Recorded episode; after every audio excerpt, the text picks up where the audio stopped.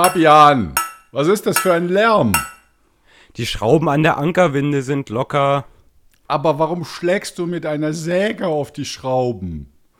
Dann nehme ich eben den Hammer, den Hammer ja da. Wir begrüßen alle Hörerinnen und Hörer zur Folge 45 von Captain It's Wednesday, dem Podcast, in dem die Woche geteilt wird. Aufgenommen am Montag, dem 17. Juli 2023. Aus der Werkzeugkammer begrüßen euch die Handlanger der freien Software Fabian und Ralf. Hallo Fabian. Hallo Ralf. ja, also eigentlich wäre ja der Joel äh, so als ständiger Podcast-Sprecher dabei gewesen. Dem fiel aber am Sonntagabend ein, dass er jetzt drei Wochen in Ferien oder auf irgendeinem Kurs ist. Und deshalb musste ich dann gucken, ob einer von den anderen Chormitgliedern oder aus dem, aus dem Pod Matrix-Raum da einspringt. Und äh, der Fabian hat sich dankenswerterweise da kurzfristig bereit erklärt, in hm. diese Folge einzusteigen. Und äh, das war aber, glaube ich, auch gar nicht so schwer, weil das Thema, was wir dieses Mal haben, äh, das ist sehr ergiebig, sage ich mal so. Aber bevor wir zu dem Thema kommen, noch zu den Hausmitteilungen. Also Joel habe ich schon gesagt, der ist mal in die Ferien abgerauscht. Herzlichen Dank, Fabian, fürs Einspringen. Aber gerne doch. Äh, ich weiß nicht, wie es bei euch ist auf der Autobahn, auf den Straßen, in den Zügen. Also bei uns hier in Zürich merkt man ganz klar, dass die Ferien angefangen haben. Und wir merken es auch ein bisschen bei äh, GNU Linux CH. So, ja, Sommerloch, Sommerzeit, äh, relativ wenige Autoren und wie eben schon erläutert, auch bei den Podcast, müssen wir halt immer uns nach der Decke strecken und gucken, dass wir die Folgen zustande bringen. Schlimm, schlimm, schlimm. Ja. Leute, wir sind doch ein Community-Projekt. Wo ist denn die Community? Ja, also eben, der guter Hinweis. Ich meine, wir haben das, wir sagen das, glaube ich, in jeder Folge. Äh, aber es ist doch eine tolle Sache, wenn die Community auch mal Podcast-Themen äh, sich wünschen könnte oder vorschlagen würde. Am besten über unsere Mailadresse, also kontakt.gnulinux.ch. Dann kriegen wir das nämlich auch garantiert mit. Wenn ihr auf Mastodon äh, schreibt oder Vorschläge macht, wird es schon schwieriger. Ihr habt ja diese Woche mitbekommen, da hatte ich ja die Schnapszahl äh, von 5555 Followern durchgegeben. Und wenn man da so durch die Mitteilung geht, da ist es mittlerweile dann schon schwierig, alles zu lesen, was da kommt. Also es ist, wir probieren es ja eigentlich alle so ein bisschen aus dem Redaktions- und Core-Team, ne? Ähm, aber ich finde eigentlich, wenn man, wenn man sich die äh, Favoriten und Folgemitteilungen und so weiter ausblendet, dann geht es tatsächlich. Nur von den Kommentaren her ist Mastodon eigentlich meistens ganz, ganz okay. finde ich. Ja. Nee, ich finde auch schön, oder, dass das da gut wächst. Aber wenn ihr äh, eine Garantie haben wollt, dass wir es wirklich sehen, dann E-Mail an kontakt.gnulinux.ch. Mhm. Ähm, ja, ich habe ehrlich gesagt heute mich gar nicht getraut, in die äh, Masto-Timeline, also mit den, mit den Rückmeldungen zu gucken, weil ich mich ja heute Morgen bei meinem NixOS-Artikel ziemlich verhauen habe. Deshalb wollte ich gar nicht die ganzen bösen Kommentare lesen. Aber ich kann euch versichern, dass heute, also am Mittwoch um 12 Uhr, wenn dieser Podcast ausgestrahlt wird, ich vermute ich auch schon meinen zweiten Versuch mit NixOS auf der Reihe habe. Also ich habe jetzt bis fünf Minuten vor der Podcastaufnahme an meinem anderen Rechner schon wieder an NixOS rumgespielt und ja, also es ist ein anderes Kind, nicht wie die üblichen Distributionen. Also man muss das Grundgerüst ein bisschen verstehen. Permission denied. ja, ja. Also ich, ich gebe mir Mühe und verzeiht mir, wenn ich da mal was falsch mache. Aber ich glaube, das ist auch ein, ein guter Punkt. Äh, wir sind hier halt nicht die Gurus für alles. Ne? Wir schreiben über so viel und probieren Sachen aus und manchmal failen wir halt auch dabei. Ja, das gehört doch mit dazu. Ja. Also mal ganz ehrlich, niemand ist doch fehlerfrei und ich meine, da haben wir alle mal gelacht da müsst ihr auch nie die Kommentare zehnmal schreiben, die schon erschienen sind. Ähm, aber ihr macht das schon, liebe Community, ne? Jo, da glaube ich auch ganz fest dran. Ähm, zum Schluss von Hausmitteilungen. Äh, ihr wisst ja, wir haben unsere gesamte Infrastruktur neu aufgesetzt. Damit sind wir eigentlich auch so ziemlich fertig, dank der unermüdlichen Arbeit vom Tim. Äh, was wir noch nicht haben, ist eine aussagefähige Statistik. Also wenn man so eine Infrastruktur neu aufsetzt, dann laufen die Statistikprogramme halt immer wieder neu los und da braucht es halt dann schon ein paar Monate, bis man wieder weiß, ja, wie viele Leute lesen die Artikel, wie viele Leute laden die Podcast-Folgen herunter. Und da wir das äh, nicht genau wissen zurzeit, freuen wir uns aber besonders über Lob, das bei uns eingeht, über Mastodon, Matrix oder E-Mail. Und heute kam was von Michael rein, der schreibt nämlich Danke an euch für euren super Job und den Podcast. Spende es raus. Michael, wir danken dir. Das ist doch schön. Genau, und dann kommen wir zum Thema. Also in der Überschrift äh, heißt es ja Hammer und im Intro, im halblustigen Intro, äh, gab es das Geklopfe und auch den Hammer als endgültige Lösung. Das Thema äh, für diese Folge heißt die richtigen Werkzeuge verwenden. Und als Einleitung möchte ich sagen, dass mir aufgefallen ist, also sowohl im beruflichen Umfeld als auch privat, dass ja, je nach Anwendungsfall, je nach Use Case, den man hat, kann man halt versuchen, alles mit einem Werkzeug zu erledigen. Also im Büro wird dann oft alles mit Excel gemacht.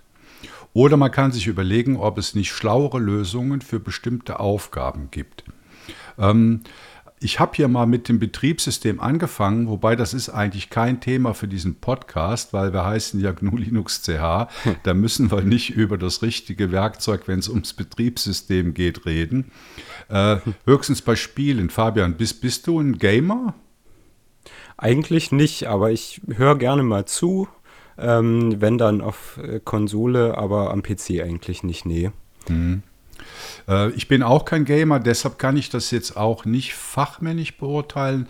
Was ich aber so sehe, ist, dass oft argumentiert wird, dass Windows für Gamer besser geeignet ist. Ich denke aber, dass mit dem Aufkommen von der Steam-Plattform, Proton und Vulkan ähm, doch mittlerweile Mittel zur Verfügung stehen, die die Erfahrungen für Spieler und Spielerinnen auf Linux wesentlich verbessert haben. Also Steam sagt den meisten sicher was. Es ist eine leider proprietäre Vertriebsplattform für Spiele, äh, Softwarefilme, äh, andere Dinge von der Valve Corporation. Und äh, Proton ist, ich weiß nicht, ob es ein Fork ist oder eine weiterentwickelte Version von Wine. Also Wine ist diese Windows-Emulationssoftware. Wine äh, is not an emulator. It's not an emulator. ja, aber wie, wie nennt man es? Es ist eine, eine Kompatibilitätslayer. Ja, genau. Ja. Äh, also damit konnte man ja bisher, also seit vielen Jahren schon, Windows-Software unter Linux zum Laufen bringen. Und äh, Proton ist eine Weiterentwicklung davon, die äh, in der Zusammenarbeit von Valve, also den Steam-Machern, in Kooperation mit CodeWeavers entwickelt wurde. Und ähm, Ziel von Proton ist es eben, Steam-Spiele, die für Windows erstellt wurden, auch unter Linux spielen zu können. Und äh, Proton verwendet äh, eine Implementierung von äh, DirectX 11 und DirectX 12 also das sind diese äh, Grafik-APIs unter Windows und verwendet dafür die Computergrafik-API Vulkan. Also nur um mal kurz zu erklären, äh, wie der Zusammenhang da ist zwischen Steam, Proton und Vulkan. Und äh, wie gesagt, ich hab, benutze das selbst nicht, aber was man so liest, kann man damit natürlich die, äh, die äh, nativen Spiele für Linux spielen, aber man kommt auch in den Genuss von sehr vielen Spielen, die äh, nicht für die Linux-Plattform geschrieben worden sind. Und ich denke, ja, dass damit das Argument, dass man unbedingt Windows verwenden muss, wenn man Gamer ist, auch etwas entkräftet ist. Ja, und was man natürlich auch noch mit dazu sagen muss, ist, dass äh, Valve da eigentlich schon seit Jahren ziemlich ähm, viel mit der Linux-Community zusammenarbeitet. Ne? Ähm, wenn man sich jetzt zum Beispiel das Steam Deck anschaut oder wie hieß das vorher, die Steam Machines oder so. Steambox, ähm, Steam Controller. Genau. Ja, die setzen ja eigentlich, also das Steam Deck setzt ja auf äh, Arch Linux, ich hätte fast Arch Linux gesagt. ähm, die setzen ja ähm, auf Linux-Distributionen auf, ne? also auf Arch Linux und de, die Steam-Maschinen, glaube ich, auf Debian. Also ähm, Steam Deck heißt, ist Arch mit KDE als genau, Desktop-Umgebung. Ja, genau. Also deswegen muss da ja eigentlich schon ein bisschen was an Kompatibilität da sein. Ne? Und wenn man sich jetzt einzelne Spiele bei Steam anschaut, ähm, steht ja auch oft mit da, dass man zum Beispiel eine Ubuntu-Basis ganz einfach auch mit äh, zum Installieren verwenden kann, soweit ich weiß. Mhm.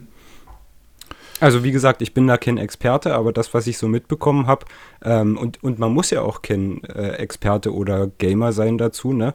Es gab zum Beispiel in der Vergangenheit ja auch ähm, Valve-Mitarbeiter, die dann zum Beispiel bei der DebConf, also dieser Debian-Konferenz, wo so ganz viele Vorträge stattfinden, ja, die haben dann da auch zum Beispiel mal einen Vortrag gemacht, ne? Also da passiert schon was in die Richtung, denke ich. Genau.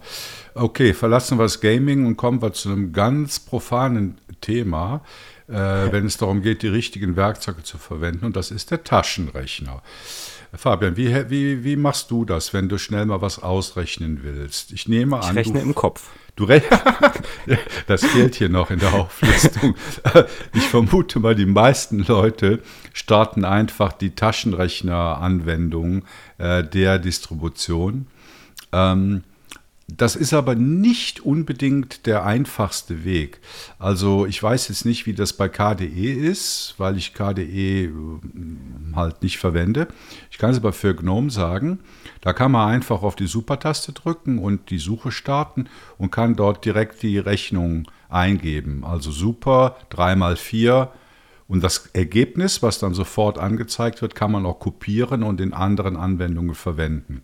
Also da ist man eigentlich schneller mit, als wenn man erst eine separate Taschenrechneranwendung startet. Ja, wenn man GNOME-Nutzer ist. Ne? Also ich kann es für KDE und die anderen Desktop-Umgebungen sagen. Ähm, bei KDE gibt es ja das tolle Programm äh, K-Runner. Das lässt sich ganz einfach starten über Alt und äh, dann die Leertaste. Ähm, dann ploppt da dieses ganz kleine ähm, ja, Dialogfenster auf, wo man quasi eine Art Eingabezeile hat, ne? ähnlich wie die GNOME-Suche. Und äh, dort kann man dann auch ganz einfach lostippen und bekommt sofort sein Ergebnis. Naja, und das ist, das erinnert so ein bisschen an diese ähm, Funktion, die es bei anderen Desktop-Umgebungen, wie zum Beispiel XFCE oder Mate gibt. Ähm, bei der Tastenkombination Alt F2 äh, öffnet sich ja meistens so ein, äh, so ein ja, Dialogfenster oder so ein Eingabeprompt, wo man dann seinen Befehl eingeben kann. Und in der Richtung funktioniert halt auch der K-Runner von KDE. Und man muss aber sagen, dass die Plasma-Entwickler da wirklich richtig äh, Arbeit reingesteckt haben. Äh, denn dieses Ding ist unfassbar erweiterbar. Ne? Also damit lässt sich suchen, damit lässt sich eben auch ein Taschenrechner benutzen. Und das ist eigentlich nochmal die äh, GNOME Activities Suche on Steroids, finde ich. Mhm. Weißt du, ob man, wenn man da jetzt eine Rechnung eintippt, ob man das Ergebnis auch kopieren kann? Weil das war bei mir immer so. Ich habe das erst gestern äh, als ich hier die, unsere Shownotes geschrieben habe, rausgefunden. Äh, wenn du in der Gnome-Suche eben so eine Rechnung eintippst, dann kommt dann nochmal so ein extra Link kopieren. Weil es hm. nützt dir ja relativ wenig, wenn du das Ergebnis dann auf dem Bildschirm stehen hast, wenn du K-Runner äh, gestartet hast. Mhm. Du willst mhm. es ja dann meistens in irgendeine andere Anwendung reinkopieren. Ja, da, also da müsste ich jetzt auch selber nachschauen. Ähm, äh, ja, wie gesagt, also ich benutze momentan auch kein KDE. Aber ich habe eine andere interessante Anekdote. Ich kannte nämlich die Terminal ähm, äh, Variante, die Ralf euch gleich erklären wird. Äh, die kannte ich noch nicht und habe deswegen ein Terminal gestartet, eine Python-Konsole geöffnet. Ja, ich weiß, was jetzt kommt. und dann über Python versucht, hin und her zu rechnen. Ist natürlich blöd, wenn man kein Python kann. Egal. Ja, haha, haha. Da ja. habe ich gleich was. Aber äh, das ist natürlich eine sehr schlaue Lösung, die, die ich, ich auch versucht. cool finde. Äh, bevor ich dazu komme, es kann natürlich sein, dass man bereits in irgendeiner Tabellenkalkulation unterwegs ist, also in LibreOffice Calc oder so.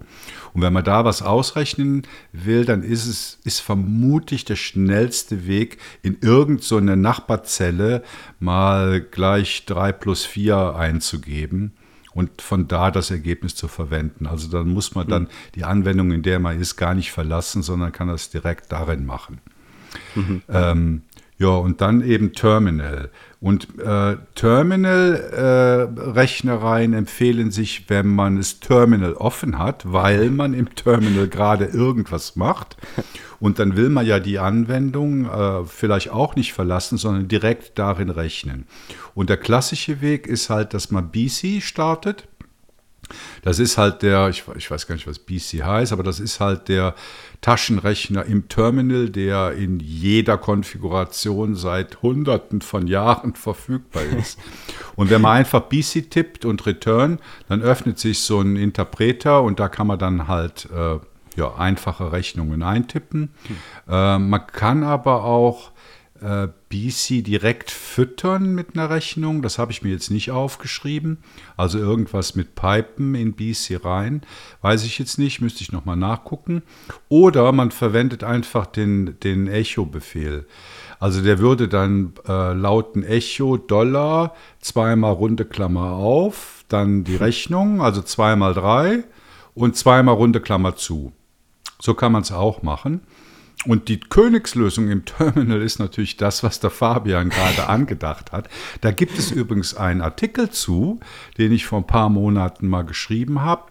Äh, ich weiß jetzt nicht, wie er heißt, irgendwas mit Rechnen im, im Terminal oder so. Und da habe ich nämlich ein kleines Python-Programm geschrieben. Das ist super simpel. Das heißt Calc. Das kann man sich dann äh, in, als Alias in der Shell-Konfiguration able ablegen. Und da tippt man einfach Calc und die Berechnung, die man machen will. Und Python liefert einem dann das Ergebnis zurück.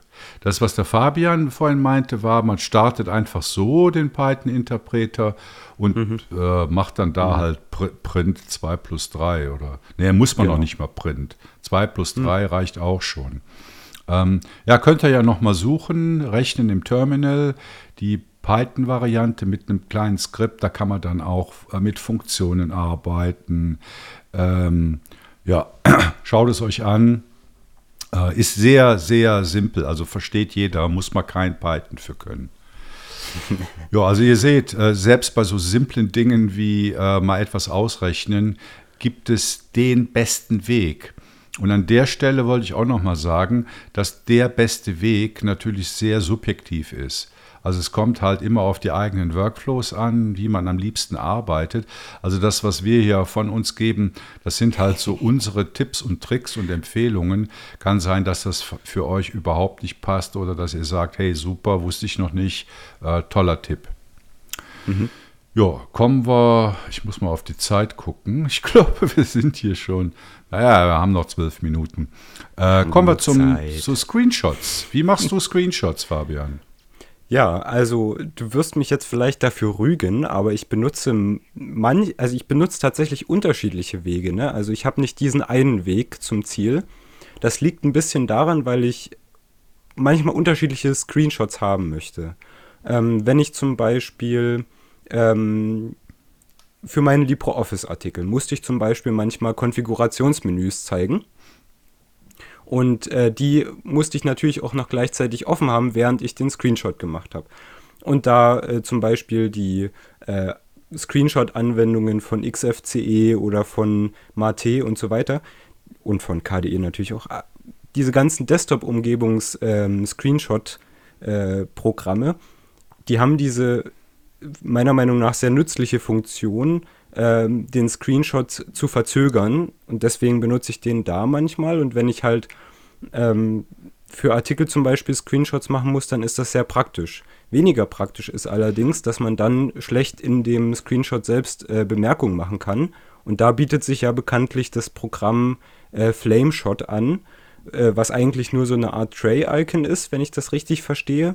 äh, und sich dann aus diesem äh, Tray sofort äh, als Vollbildanwendung äh, starten lässt, die dann quasi als Overlay über dem äh, regulären Desktop liegt und dann ist man quasi sofort in der Screenshot-Maske drin. Mhm. Ne? Ja. Und was ich auch besonders praktisch finde, ist äh, die Tastenkombination, die, die Drucktaste. Ja, also das habe ich auch nicht immer gemacht, weil meine Drucktaste am Laptop so ein bisschen versteckt war. und jetzt habe ich die aber für mich entdeckt und deswegen mache ich das eigentlich meistens so. Ja, also genau. Wie gesagt, es kommt ganz darauf an, wo, was man mit dem Screenshot machen will. Also ich denke, für die meisten Fälle äh, eignet sich die Standard, das Standardwerkzeug äh, der Desktop-Umgebung. Und wie der Fabian gerade schon gesagt hat, das liegt dann meistens auf äh, der Drucktaste. Ähm, man kann auch oft konfigurieren, ob man mit Control-Druck oder Shift-Druck jetzt Fullscreen oder das mhm. aktive Window oder ein Fensterausschnitt machen kann. Ähm, dann hat man halt einfach den Screenshot in der Zwischenablage liegen und kann den irgendwo reinpasten. Dumm ist es, wenn man mit dem Screenshot noch was machen möchte. Genau, und da hat der Fabian ja. gerade schon Flameshot erwähnt, ist, denke ich, im Moment das beste Werkzeug. Früher gab es mal Shutter. Ich weiß nicht, ob es das noch gibt. Ist, glaube ich, ein bisschen so durch Flameshot abgelöst worden, weil da hat man die Möglichkeit, äh, Pfeile reinzumachen, äh, Sachen zu markieren, einen Kreis drum zu machen oder Text reinzuschreiben. Ähm, dann hat man halt gewisse Möglichkeiten, den aktuellen Screenshot wäre, also nachdem man ihn aufgenommen hat, noch nachzubearbeiten. Wenn man größere Sachen machen will, also ich sag mal, äh, längere Texte, aufwendigere Annotationen machen will, dann würde ich einfach äh, ein Office-Paket, also zum Beispiel LibreOffice Draw starten, den Screenshot da reinkopieren und dann halt dort längere Texte, aufwendigere Bemerkungen einzufügen. Mhm. Ja, wobei man natürlich auch sagen muss, dass solche Zeichenprogramme, wie, wie jetzt zum Beispiel LibreOffice Draw, nicht selbstverständlich sind tatsächlich. Also soweit ich weiß, hat zum Beispiel OnlyOffice oder auch dieses proprietäre FreeOffice, die haben zum Beispiel, glaube ich, gar kein äh, Zeichenprogramm. Und deswegen, mhm. ähm, ja, also ich, ich benutze wie gesagt, meistens Flameshot. Aber ich denke mal, so wirklich äh, drumrum kommt man da um LibreOffice Draw vielleicht gar nicht mehr so wirklich, oder? Ja, gut, du kannst bei LibreOffice, du musst nicht unbedingt Draw starten. Du kannst auch ähm, Writer starten so, hm, oder ja. Äh, Impress. Also, ja, stimmt, ja. Und du hast da eigentlich genau die gleichen Funktionen äh, zur Verfügung. Hm. Also jetzt ja, vielleicht nicht gerade in Kalk. Ja, also das ist doch aber ganz schön aufwendig dann für einen Screenshot. Ja, also was mir auch so ein bisschen fehlt, ich glaube, so im KDE-Umfeld hat man das eher mit Krita oder so. Also ich würde hm. jetzt zum Beispiel nicht GIMP starten. Um ja, sowas. Krita ist aber ähnlich schwer wie GIMP, glaube ich. Aha. Ja, also was mir so ein bisschen fehlt, ist so die einfache Grafikanwendung. Hm. Also ich hatte mal was, ja, ich hatte mal was gehört von X-Paint oder so. Ich glaube in die Richtung. Ja, ich glaube, es gibt schon was, äh, was man sucht. Also ich ja. sag mal, was ich gerne verwende, ist ja ähm, G-Thumb. Mhm. Da kannst du halt Grafiken äh, drehen, vergrößern, verkleinern, andere Formate abspeichern, Bildverwaltung machen und so. Aber das ist halt zu wenig. Also da kannst du zum Beispiel keine Pfeile in, in, in Screenshots reinmalen mhm. oder Texte mhm. einführen. Also so in diesem Zwischenbereich, da müsste man noch mal forschen, was es mhm. da gibt. Ne? Ja. Ja gut, also das waren die Tipps zu den Screenshots. Kommen wir zu dem nächsten großen Thema, nämlich Texte schreiben. Yay. Und bei Texte schreiben, da gibt es natürlich ganz viele verschiedene Anwendungsfälle. Ähm, ich habe hier, oder wir beide haben hier mal so sechs, sieben verschiedene aufgezählt.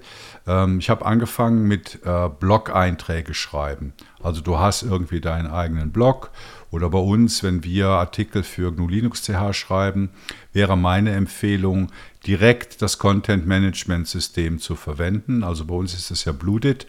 Vielleicht äh, habt ihr WordPress oder Joomla oder Typo3 mhm. oder keine Ahnung, Drupal, irgendwas. Und ich ah. würde da empfehlen, nicht den Umweg über andere Tools zu gehen. Wir, wir, sehen das oft bei uns in der Redaktion. Da wird dann halt erstmal äh, ein Markdown-Editor aufgerufen und dann gibt es dann trotzdem Medienbrüche oder man muss erstmal was als HTML exportieren, um es dann ins Content-Management-System einarbeiten zu können und dann muss man dann noch, doch noch nacharbeiten. Also hier würde ich eigentlich den direkten Weg empfehlen, ja. wenn man ein Blogsystem verwendet, auch direkt da drin zu schreiben. Also ich, du hast mir das ja schon öfter gesagt, weil ich ja. ein ganz schlimmer Finger bin. Und also ich bin einer von den Leuten, die immer ein ex, also öfter ein externes Tool verwenden, weil ich zum Beispiel den äh, Tiny MCE ähm, Editor, den zum Beispiel unser Bluedit verwendet, den mag ich einfach nicht so sehr. Äh, und deswegen schreibe ich eigentlich ziemlich gerne in einem externen Programm. Und ich meine, man macht das ja auch aus einem Grund, ne? Zum Beispiel gibt es ja, was weiß ich, ablenkungsfreie Editoren, wie jetzt zum Beispiel so ein Apostrophe oder Ghostwriter oder solche Sachen, ne? Das sind Markdown-Editoren. Ähm, dann gibt es sowas wie Focuswriter, das ist auch für ablenkungsfreies Schreiben gedacht. Und ganz kurz noch eine Ergänzung zu der WordPress-Geschichte.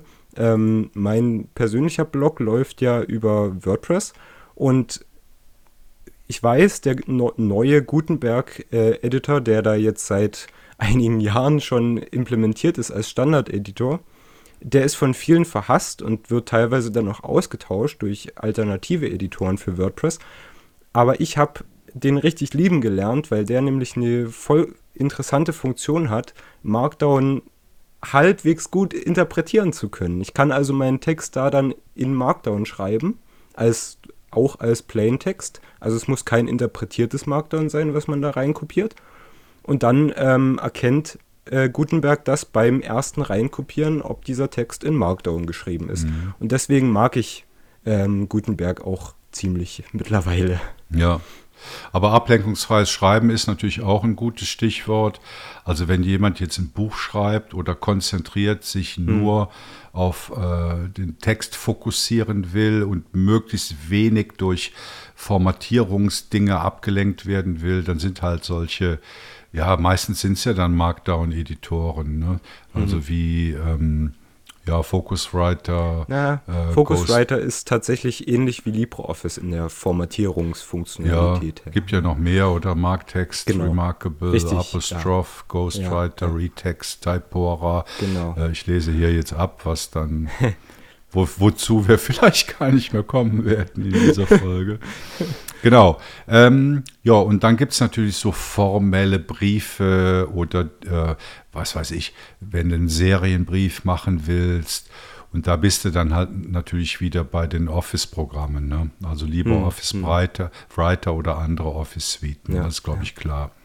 Dann gibt es noch, und das ist ja ein sehr interessanter Bereich, über den wir schon ganz oft Artikel geschrieben haben, eine ganze Serie bei GNU Linux CH. Äh, ich weiß nie, wie ich die Kategorie nennen soll. Ich habe jetzt hier geschrieben Notizen in einem Outliner. Also sowas wie Joplin oder Zim. Und da ist halt der Vorteil, dass man die Notizen strukturiert und suchbar hinterlegen kann. Hm. Ja. Wobei, wobei ich Zim ehrlich gesagt ähm, noch viel mehr schätze als das. Ähm, ich schreibe zum Beispiel, wenn ich jetzt eine längere Recherche habe, dann habe ich angefangen, mir in Zim einen Artikel für die Materialsammlung anzulegen und einen zweiten für den Text. Und dann kann ich da drin auch ganz einfach schreiben. Ne? Das ist sehr erweiterbar durch Plugins. Ja, Zim, gut, also ich meine, ich bin der, der Apostel für Zim und meine beiden Töchter, die haben im Studium beide ZIM eingesetzt, um äh, Kapitel für Diplomarbeiten mhm. zu schreiben, um ja. ihre, wie heißt das, äh, ähm, äh, Quellenverzeichnisse zu führen, für alles Mögliche. Mhm. Und ich muss sagen, ich verwende ZIM seit gefühlten 20 Jahren und ich habe da eine riesen Knowledge Base aufgebaut. Hm. Also ZIM läuft bei mir immer im Büro, privat. Und wenn ich irgendwas wissen will, wie ging das nochmal, wie macht man das, hm. gehe ich in ZIM, suche und finde es. Hm.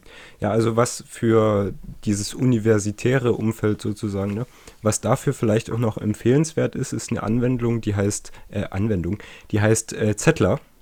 Äh, Z-E-T-T und L-R.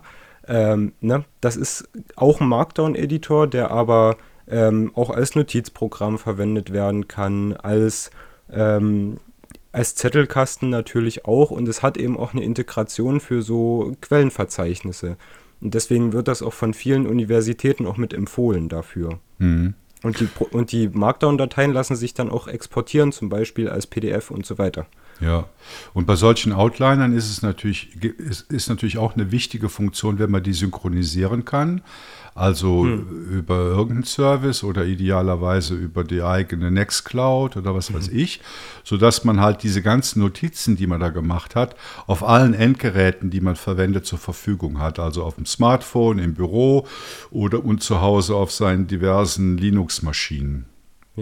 Da wäre vielleicht auch noch das Programm Simple Note interessant. Das ist ähm, eine Notizanwendung, die ist sehr einfach, die unterstützt Markdown, aber auch regulären Text. Das sind alles Plaintext-Dateien. Man kann aber tatsächlich auch interaktive Checklisten anlegen, also so To-Do-Listen. Das schaffen wir heute wirklich nicht mehr. ähm, naja, und das synchronisiert eben auch. Da muss man aber eben beachten, dass diese Anwendung nur beim äh, Client, also nur beim Frontend äh, freie Software ist und das Backend leider nicht. Mhm. Also nicht die Server-Software. Genau, und dann gibt es dann noch, äh, wenn wir mit den Texten weiterfahren, das kollaborative Arbeiten an Texten. Also mehrere Leute mhm. arbeiten am gleichen Text zusammen. Äh, da gibt es auch sehr viele Lösungen. Wenn man eine Nextcloud hat, kann man äh, Markdown-Notes, also man kann einfach äh, Markdown-Dateien in Nextcloud erstellen. Da können dann mehrere dran teilnehmen, wenn man den Link teilt. Es gibt aber auch noch die Klassiker, also wie Framapad, CryptPad, Etherpad als Online-Editoren. Äh, die haben dann meistens so grundlegende Formatierungsoptionen, also so Rich Text oder Markdown. Und äh, da shared man auch einen Link und dann können halt äh, viele Leute mitschreiben. Die werden dann auch namentlich erwähnt und farblich hinterlegt. Hm. Genau. Und zum Schluss, weil wir sind jetzt wirklich am Ende, äh, geht es halt noch um die Allerweltstexte, die keinen hohen Formatierungsanspruch haben. Und da sind wir dann wieder bei dem, was ich vorhin schon erwähnt habe, den Markdown-Editoren. Also äh, für mich ist das größte Übel, wenn man seine Effizienz durch Formatierungsaufwände verzettelt oder verschwendet. Und da ist halt das Markdown-Format super. Da hat man halt minimale Formatierungsmöglichkeiten, also das Nötigste, um einen Text einigermaßen in eine Struktur zu bringen. Und da gibt es halt auch ganz viele, oder? Es gibt Marktext, Remarkable, Remarkable, ähm, Apost äh, ähm, Apostrophe, Ghostwriter, Retext, Typora. Typora ist einer, der sehr viel kann, sehr gut ist, ist aber leider proprietäre Software. Und äh, Zettler hast du vorhin schon erwähnt, mhm. Fabian. Ja, das ist quasi das Ding für alles, so ein bisschen. Ja. Und äh, ja, jetzt sind wir eigentlich nur halb durchgekommen bei dem, was wir machen wollten. Äh, ich denke aber, da das Thema doch recht interessant ist und spannend und euch viele Anregungen geben kann, äh, brechen wir hier mal in der Mitte ab, weil wir sind schon weit über die 30 Minuten. Ergänzt und, uns. Ja, ergänzt uns, damit wir eine dritte Folge machen müssen. machen dürfen dazu. Ja, ja gut. Also, voll. wir sind durch. Ähm, vielen Dank fürs Zuhören.